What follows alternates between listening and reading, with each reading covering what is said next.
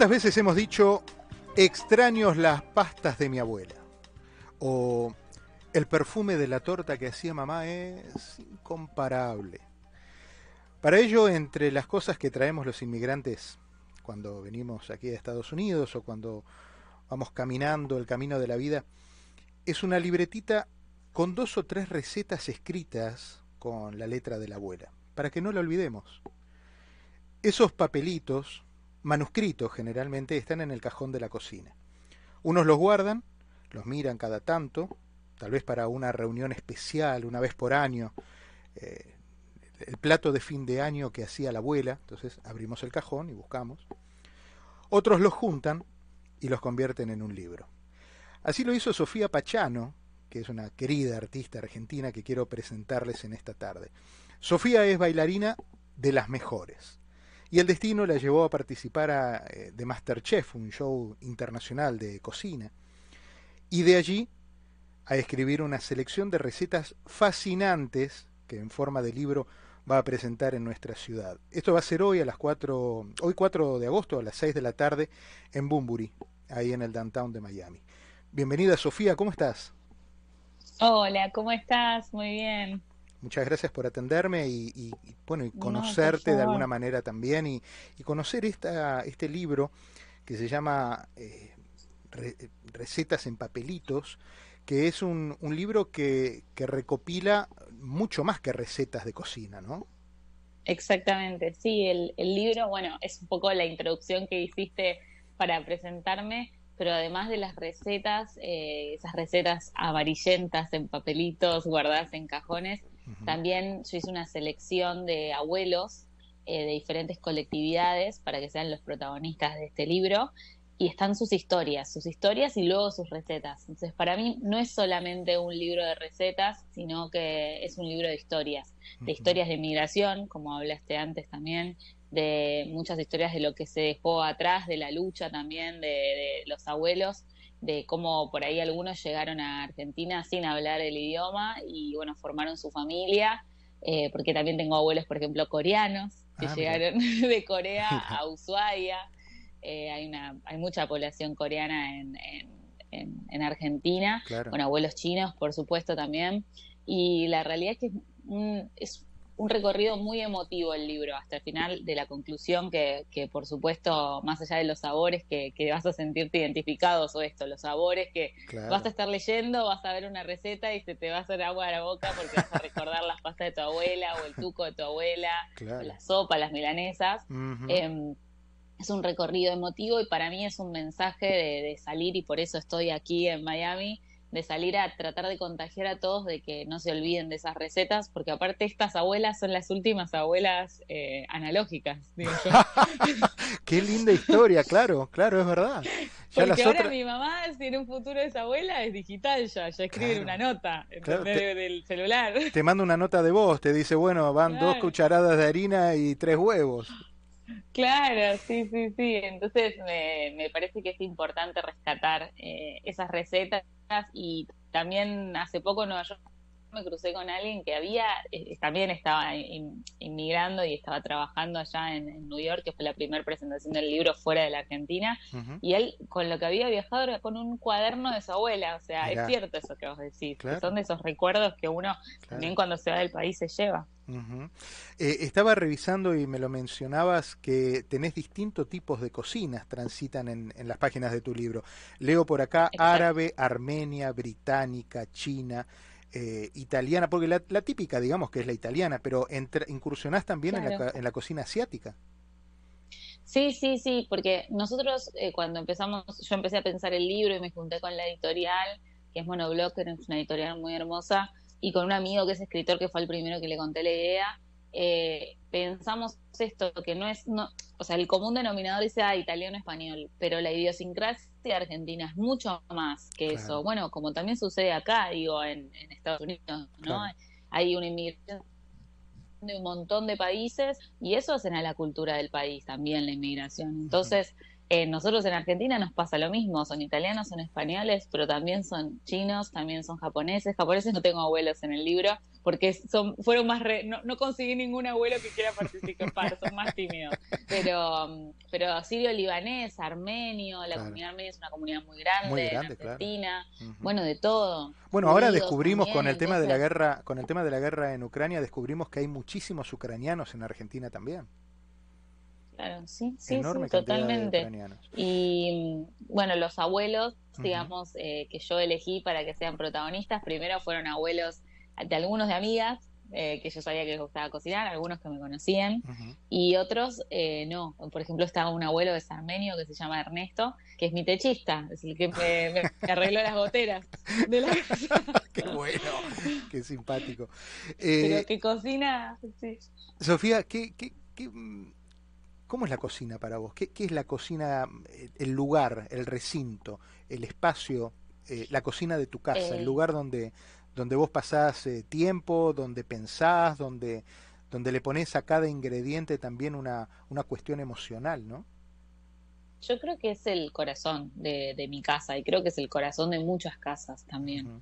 En mi caso, para mí cocinarle a alguien es, es una forma de darle amor, de recibir a mis amigos, de que sean, em, a ver, ¿cómo te explico? Eh, agasajados, ¿viste? Para mí, no sé, pero eh, es porque así era en mi casa. O sea, mi abuelo, en vez de decirme hola, me decía, ¿comiste? Entonces, imagínate. Claro, es la típica pregunta de un abuelo, claro. Sí, sí, para mí, o sea, el corazón de, es el corazón de mi casa. Y para mí es un espacio muy importante, o sea, que tiene, creo que es el espacio que más, em, más disfruto, más uso y ahora me estoy, me estoy reformando una cocina en una casa nueva que me mudo y también es como que tiene todos los focos esa cocina, todas las luces, el spotlight. Y todos los espacios, ¿no? Eh, acá las cocinas eh, tienen, por ejemplo, muchas especies.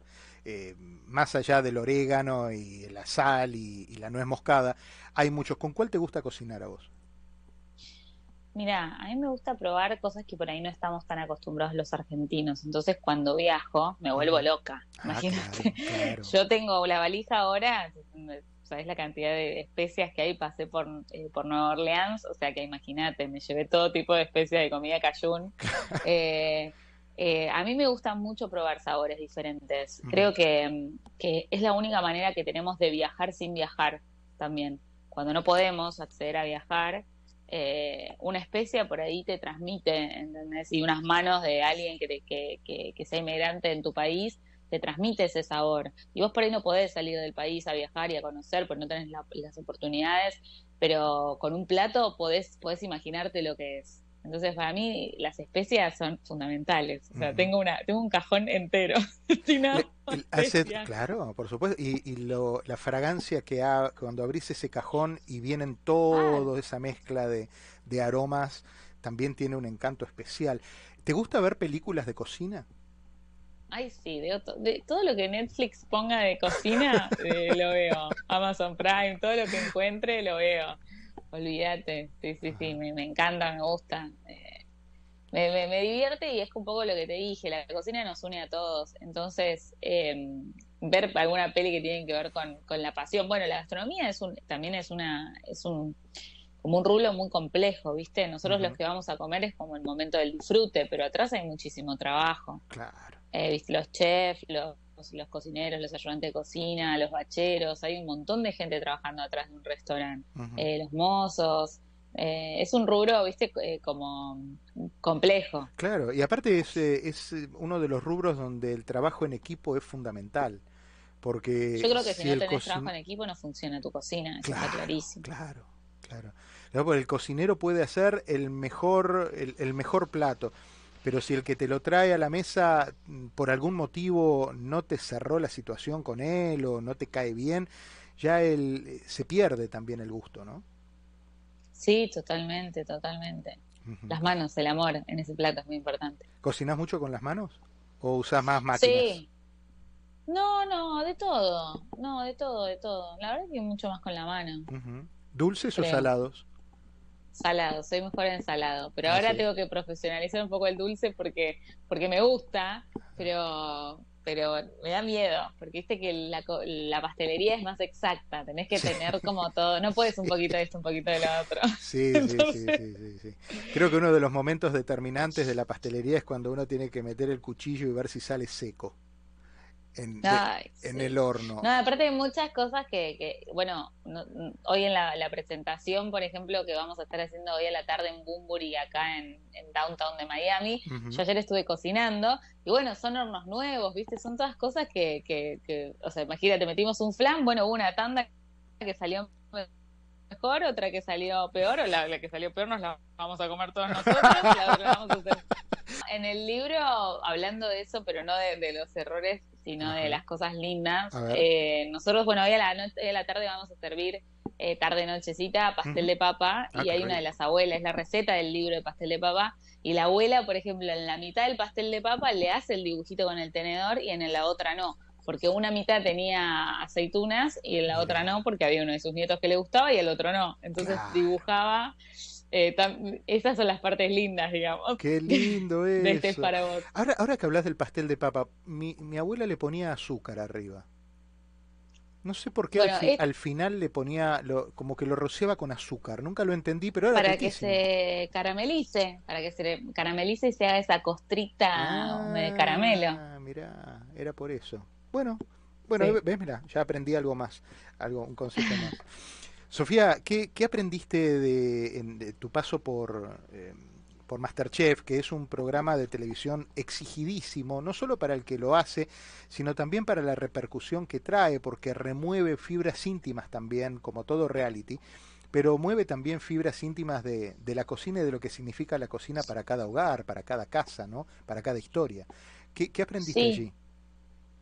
Primero de gastronomía aprendí muchísimo porque imagínate que bueno, la primera temporada que yo fue la que participé, eh, que fueron como cuatro, tres meses y medio, creo, vos estabas todos los días con tres eminencias como Donato, Betular y Martitegui, o sea, tenías tres profesores todo el tiempo tirándote data.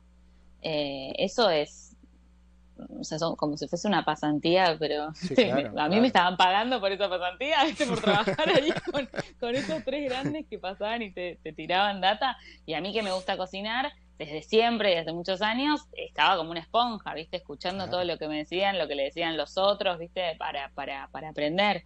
Y, mm, y básicamente eso, aprendizaje. Y en relación a lo, a lo que es un reality, sí, bueno, muchísima exposición. En el caso de, de la temporada 1, hacía años que, que en Argentina no, no, tenía esos ratings, esos números. Estaba todo el mundo viendo Masterchef. De hecho, la sorpresa más grande es que acá en Miami se veía mucho Masterchef también en Argentina. claro, claro, claro, por supuesto. Y, y bueno, tengo gente que viene hoy a la noche que era porque que vive acá en Miami y era porque me dijeron, no, sí, nosotros re veíamos Masterchef. Así que, que nada, se van a acercar a la presentación del libro y, y bueno, imagínate que yo no no, hubiese escrito un libro si no hubiera estado Masterchef. O sea, para mí estoy muy agradecida en ese momento de que me hayan convocado porque el libro lo escribí porque estaba buscando inspiración para, para mis para, para los programas, para ¿viste? ideas, recetas, ¿viste? Nosotros teníamos un cuadernito que podíamos anotar como bullet points de, ideas.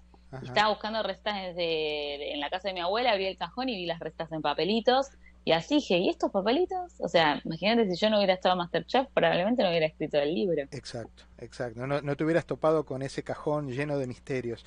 Y eh, después también la, tu, derrotero profesional te llevó a, presentar un programa de televisión importante como es eh, Cocineros Argentinos, que es un programa que em, tiene una historia, eh, la, televisión pública, que es la televisión nacional en, Argentina, eh, y particularmente la, televisión pública, tiene la labor, aparte de comercial, la labor fundamental y federal de llevar recetas a y tener presencia como canal en todo el país. Entonces ahí estabas exigida también a aprender sobre las particularidades de la comida de cada una de las provincias del país, lo cual eso es otro máster que te tocó hacer.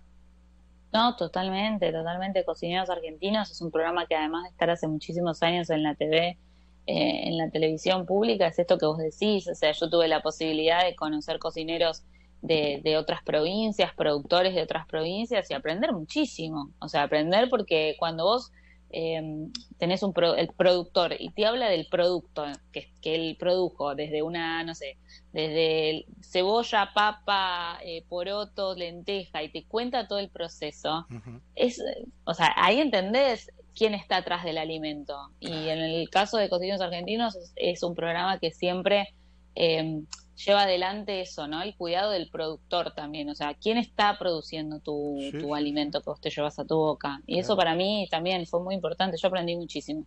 Acá nosotros recibimos, y uno de, de los segmentos que a veces hablamos en, en los programas aquí en eh, los domingos, que hacemos un programa particularmente focalizado a la comunidad argentina, hablamos mucho de nuestras carnes de los frigoríficos que exportan carnes y que la carne argentina, bueno, no es un secreto, es una de las, de las más elegidas en general, ¿no?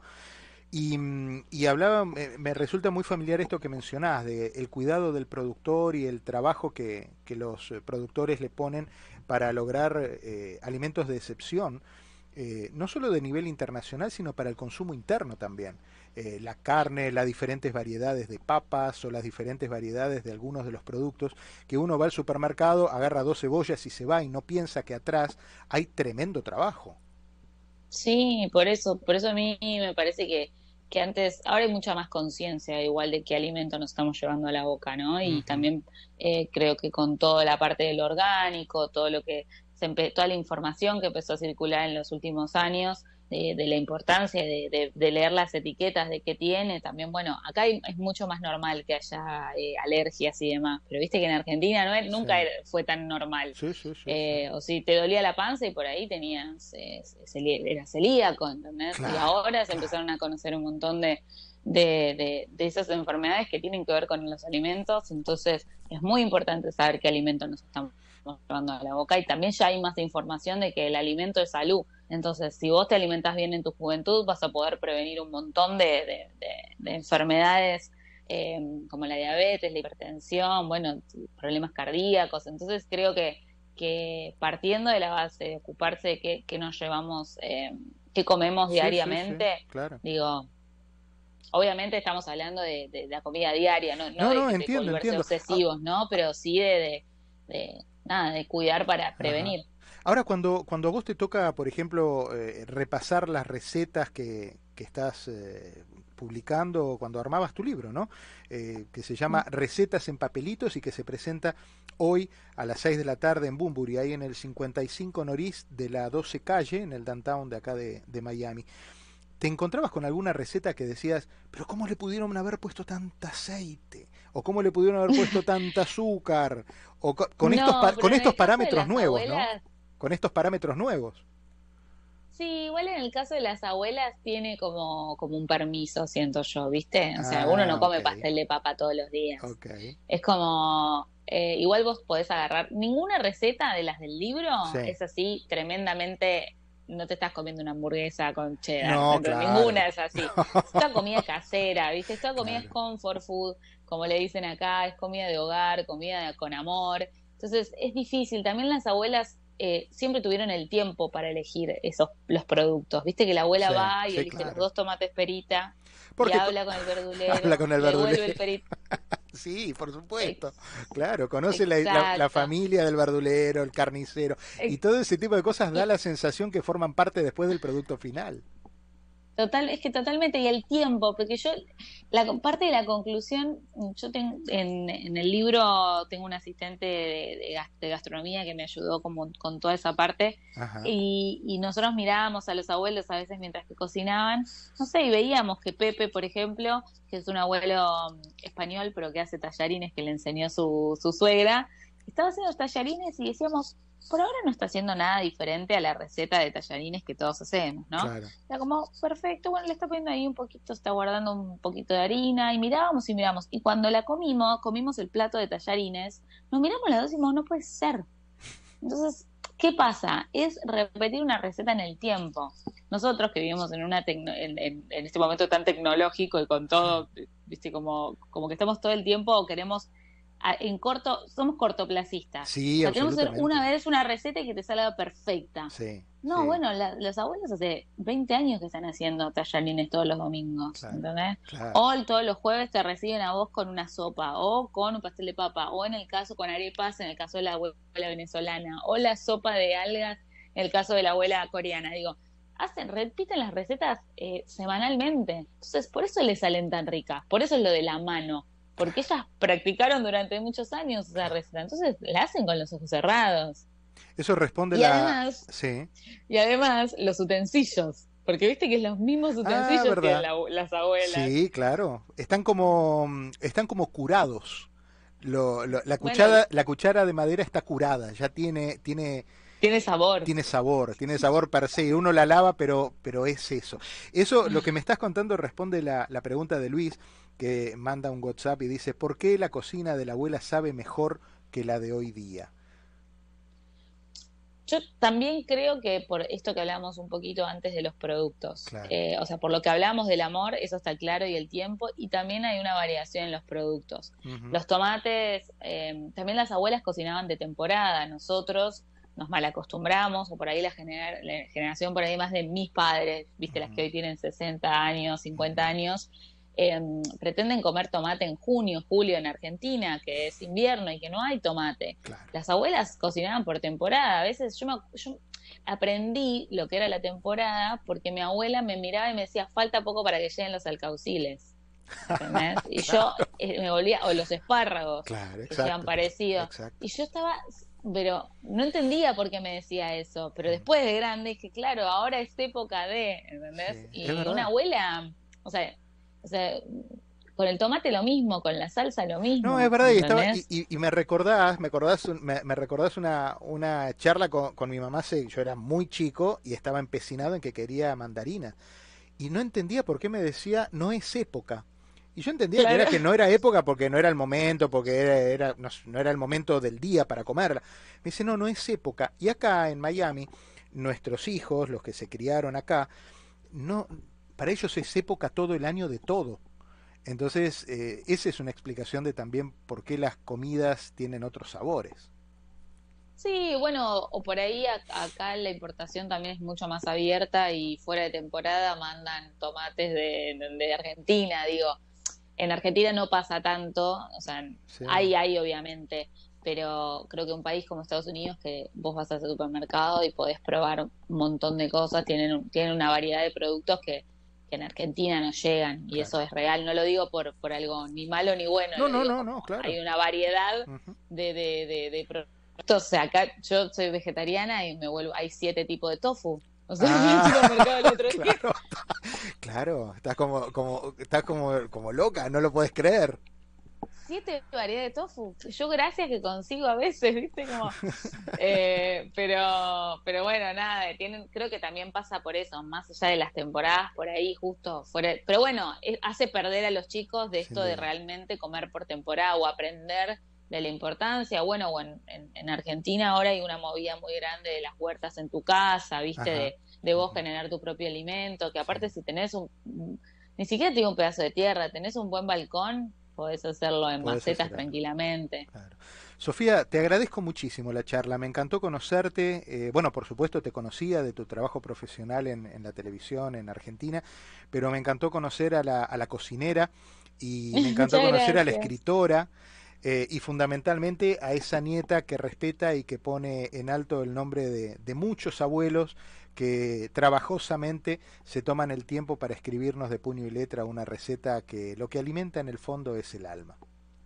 Totalmente. Muchísimas gracias y los esperamos a todos los que estén escuchando hoy en Bumburi de 6 a 8 con un menú con recetas de los abuelos y bueno, algunos coctelitos, vinito también de mm, invitación eh, para, para los que quieran acercarse. Muchísimas gracias. Gracias por su tiempo. Al contrario, hasta cada momento. Sofía Pachano pasó por la tarde.